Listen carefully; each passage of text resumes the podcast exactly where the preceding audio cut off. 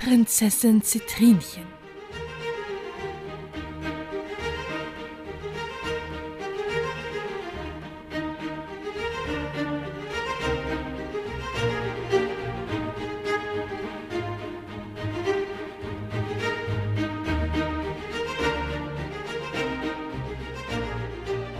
Es war einmal eine Prinzessin, die hieß Zitrinchen. Das war die niedlichste Prinzessin auf der Welt. Als sie geboren wurde, war sie nicht größer als ein kleiner Finger.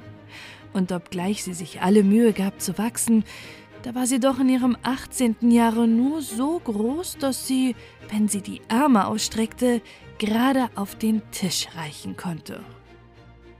Nun bin ich groß, meinte Zitrinchen, wenn ich nur nicht so klein wäre.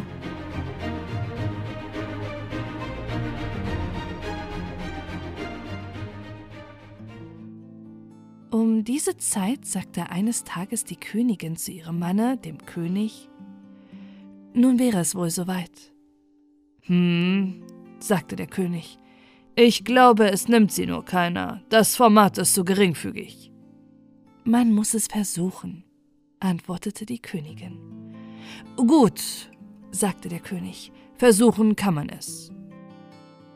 Er ließ in die allgemeine Heiratszeitung für Prinzen setzen Es ist eine Prinzessin zu haben, sie bekommt ein Herzogtum mit und ein schönes altes Schloss mit Hühnerhof und Springbrunnen.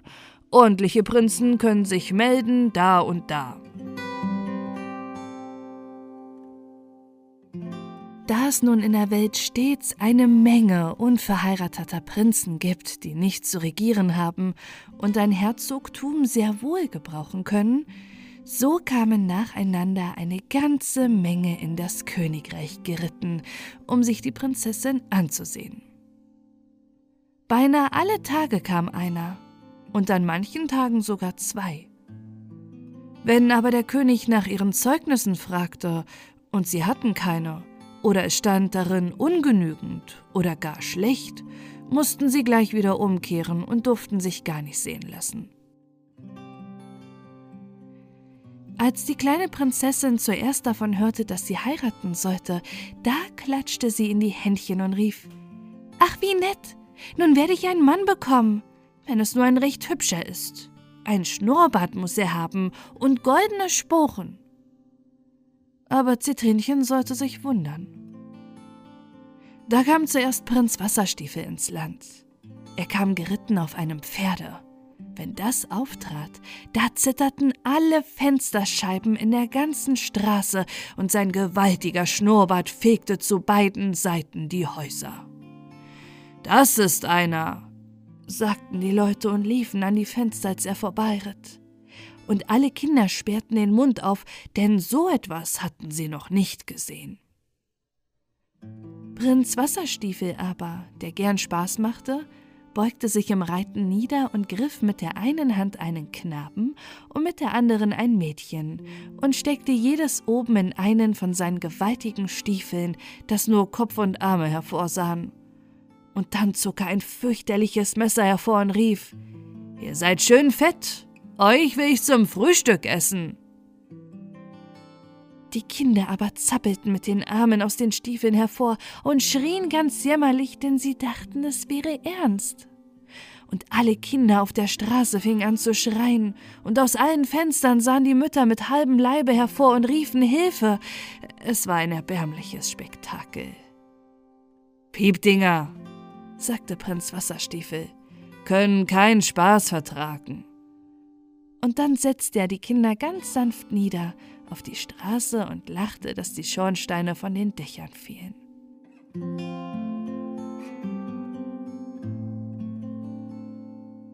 Als er dann die Schlosstreppe hinaufstieg, ging's bum, bum, so dass die Königin fragte, warum denn schon wieder Holz abgeladen würde.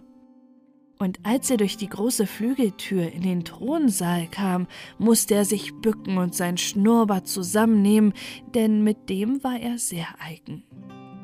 Guten Tag, sagte er. Ich habe gehört, es soll hier eine Prinzessin zu haben sein. Kann man sie wohl zu sehen bekommen?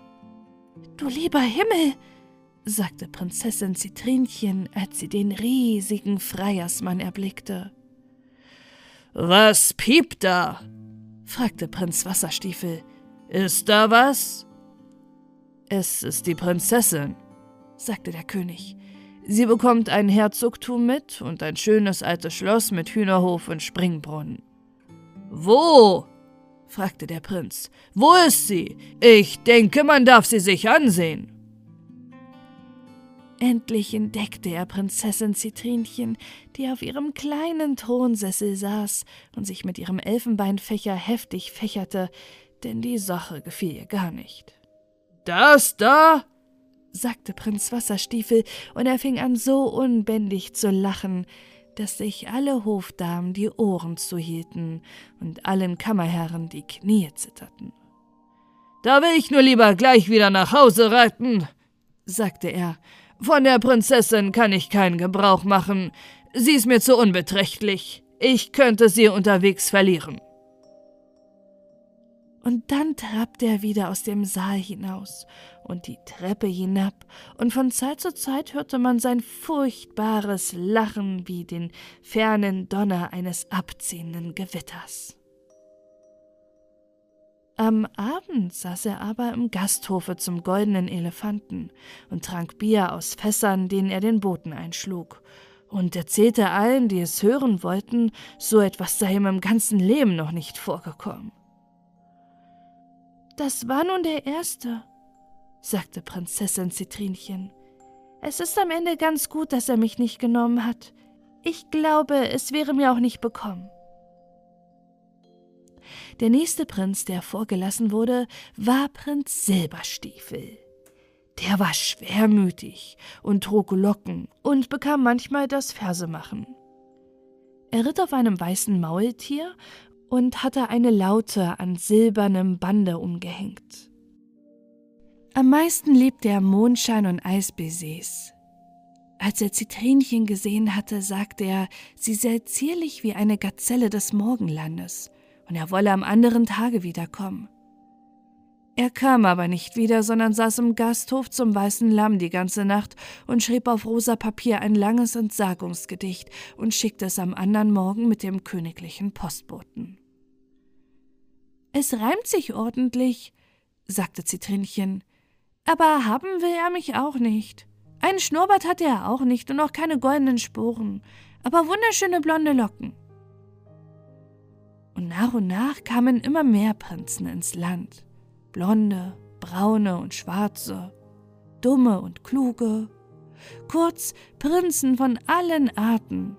Aber Prinzessin Zitrinchen bekam keinen von allen. Der letzte war Prinz Knickstiefel. Der hatte einen Rock an, der schon dreimal gewendet war, und kam zu Fuß, denn ein Pferd ist ein unvernünftiges Tier, sagte er, und kennt nichts als Fressen und Saufen, und überdies ist zu Fuße gehen viel gesünder. Vor der Stadt sträubte er seine Stiefel ab und band sich einen reinen Hemdkragen um und ging dann in den Gasthof zum billigen Mann, wo in einem Dachstübchen vier Treppen hoch Quartier bestellte. Hier hat man eine schöne Aussicht, meinte er, und was Treppensteigen kräftigt, das glaubt man gar nicht. Guten Tag, sagte er, als er in den Saal trat. Es soll hier ein Herzogtum zu haben sein. Es ist eine Prinzessin zu haben, sagte der Prinz. Sie bekommt ein Herzogtum mit und ein schönes altes Schloss mit Hühnerhof und Springbrunnen. Schön, meinte der Prinz. Wie ist es denn mit dem Herzogtum? Hat es eine gute Lage? Es liegt an der Sonnenseite, sagte der König, und das Schloss ist erst im vorigen Jahre neu tapeziert. Und neue Gardinen, sagte die Königin. Sehr schön, erwiderte Prinz Knickstiefel. Sind auch kalikutische Hühner da? In dem Hühnerhof sprach die Königin, sind sowohl kalikutische Hühner aus Brahmaputra und der Springbrunnen ist der schönste im ganzen Lande. Lassen wir den Springbrunnen, sagte Prinz Knickstiefel. Ich lege kein Gewicht darauf. Was die Prinzessin betrifft, so bitte ich um ihre Hand. Aber ihr habt sie doch noch gar nicht gesehen, sagte der König, und Prinzessin Zitrinchen ward ganz rot und fächerte sich, dass es nur so rauschte. Oh, die wird nicht viel essen, dachte Prinz Knickstiefel, als er die Prinzessin bemerkte. Dann beugte er sich vorsichtig, ohne den Erdboden zu berühren, ein Knie und sprach Schönste Prinzessin, ich liebe euch.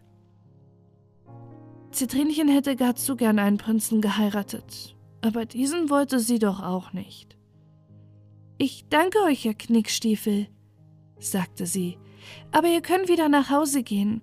Es tut mir sehr leid, dass ihr die weite Reise gemacht habt. Als er fort war, sagte der König, Ich hab's ja gleich gesagt, es nützt nichts. Und dann ließ er in die Zeitung setzen, es wäre nun gut und die Sache hätte ein Ende. Prinzessin Zitrinchen war aber sehr traurig und saß in ihrem Zimmerlein und weinte, und kein Mensch tröstete sie, denn die Eltern wurmte es, dass sie eine Tochter hatten, die niemand haben wollte. Einen Prinzen muss ich haben, und wenn ich ihn mir aus der Erde graben soll, sagte Zitrinchen. Und eines Morgens in der Früh, als die Eltern noch schliefen, sattelte sie selbst ihr Pferdchen Schlenkerbein und rief ihr Hündchen Trippeltripp kletterte mit Schemel und Stuhl auf das königliche Bett ihrer Eltern, küsste sie leise unter vielen Tränen zum Abschied und ritt fort in die weite Welt hinaus.